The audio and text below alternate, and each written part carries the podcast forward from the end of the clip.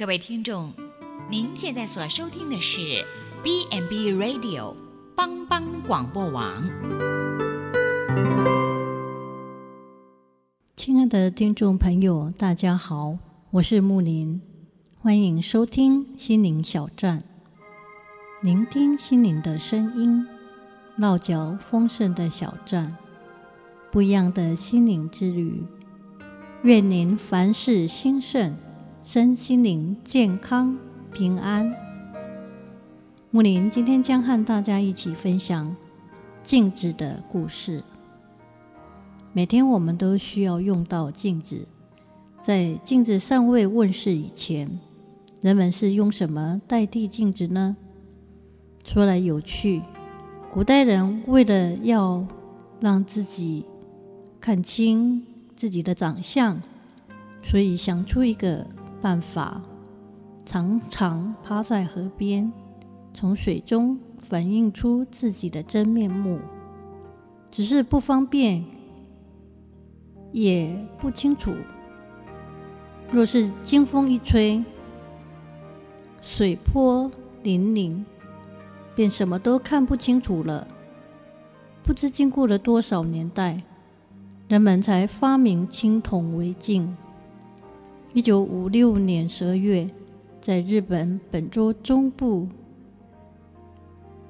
刚上市的一个古墓里，考古学家们发掘了十三个圆圆的金属盘子。经过最后一番考证，人们才最后弄清楚，原来这些金属圆盘。是中国古代的青铜镜，估计已有一千八百多年的历史。的确，中国古代的青铜镜是十分著名的，不仅在国内普遍使用，而且远销国外。唐朝诗人李商隐五体中五体诗中的“小镜但愁云鬓改”。这里所说的“镜”，便是指青铜镜说的。在唐朝那时候，街头巷尾常常有叫喊“磨镜啊，磨镜啊”这样的工匠，挑着担子，专门用磨石替人家磨清镜、青铜的镜子。正因为青铜镜也不够清楚，所以人们。才发明的玻璃镜子。三百多年前，世界上第一面玻璃镜子是在威尼斯诞生。他们是用水银来制造玻璃镜，先往玻璃上贴上一张锡箔，然后倒上水银。因为水银能够有很好的溶解锡，变成一种粘稠的银白色的液体。锡汞剂，这种锡汞剂能够紧紧地粘在玻璃上，成为一面镜子。当法国王结婚的时候，威尼斯只送了一面小镜子作为贺贺礼。也许读者会认为这太过于寒酸，岂不知在当时却是非常珍贵的礼物。据说这面镜子的。价值达十五万法郎。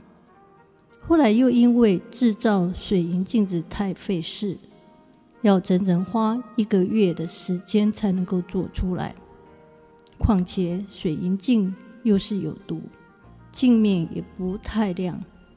科学家利比西接着发明了镀银的玻璃镜，这就是现在人们所使用的镜子。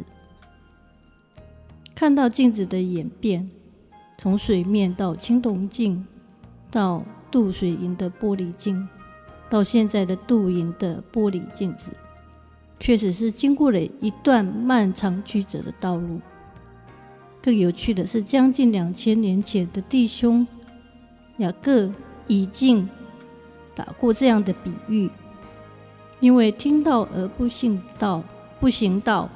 就像人对着镜子看自己本来的面目，看见走后，随即忘了他的相貌如何。唐太宗李世民有句名言：“人以铜为镜，可以正衣冠；以古为镜，可以见兴替；以人为镜，可以知得失。”我们基督徒应上应该再加一句：“以圣经为镜，可以察心灵善恶。”圣经雅各告诉我们一个真理：听到是为了行道。正如我们为何要照镜子？无非要知道自己的面孔有无污点，有则可以洗掉，看看衣冠是否整齐。否则，立刻改正之。同样，基督徒听到也好，读经也好，应当作为一面镜子对照自己。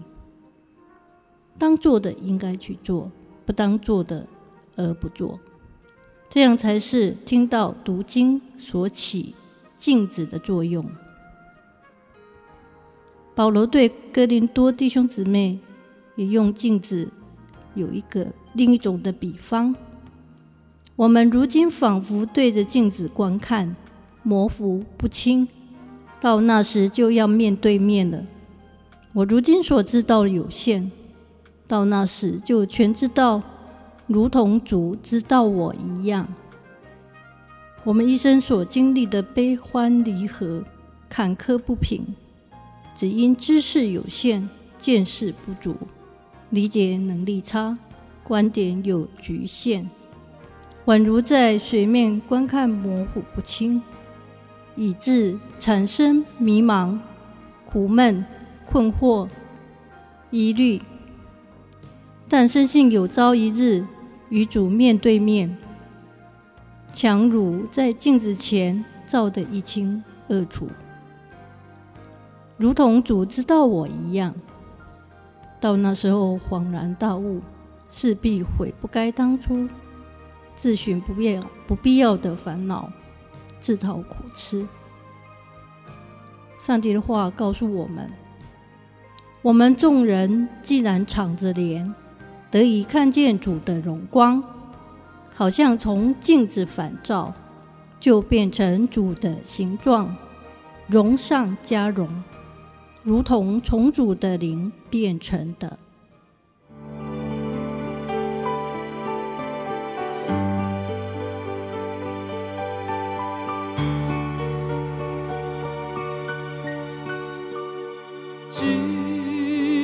最好朋友就是耶稣，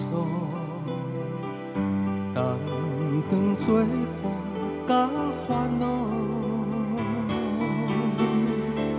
真正难有大大福气，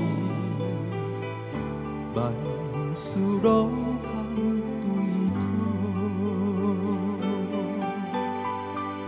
心我双双失独，平安。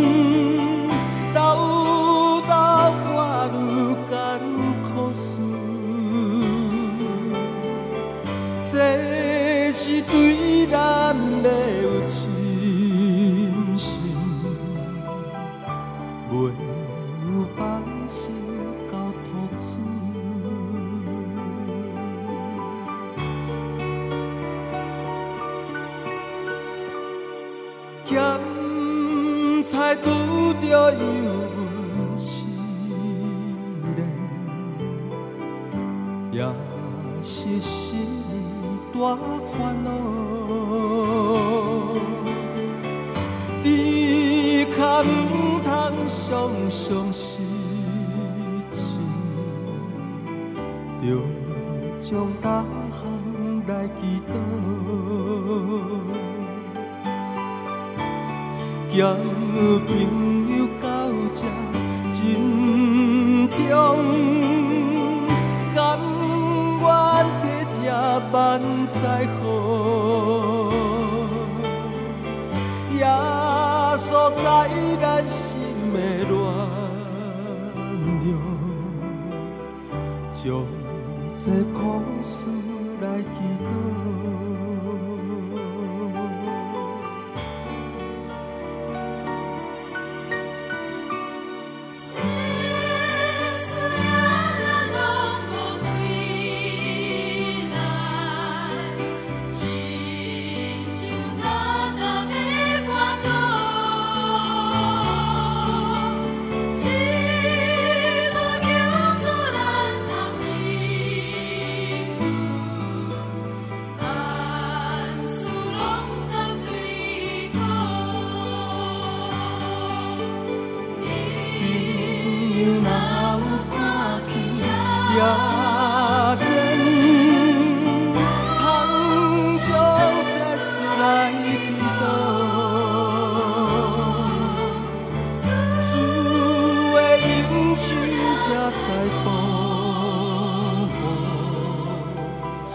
心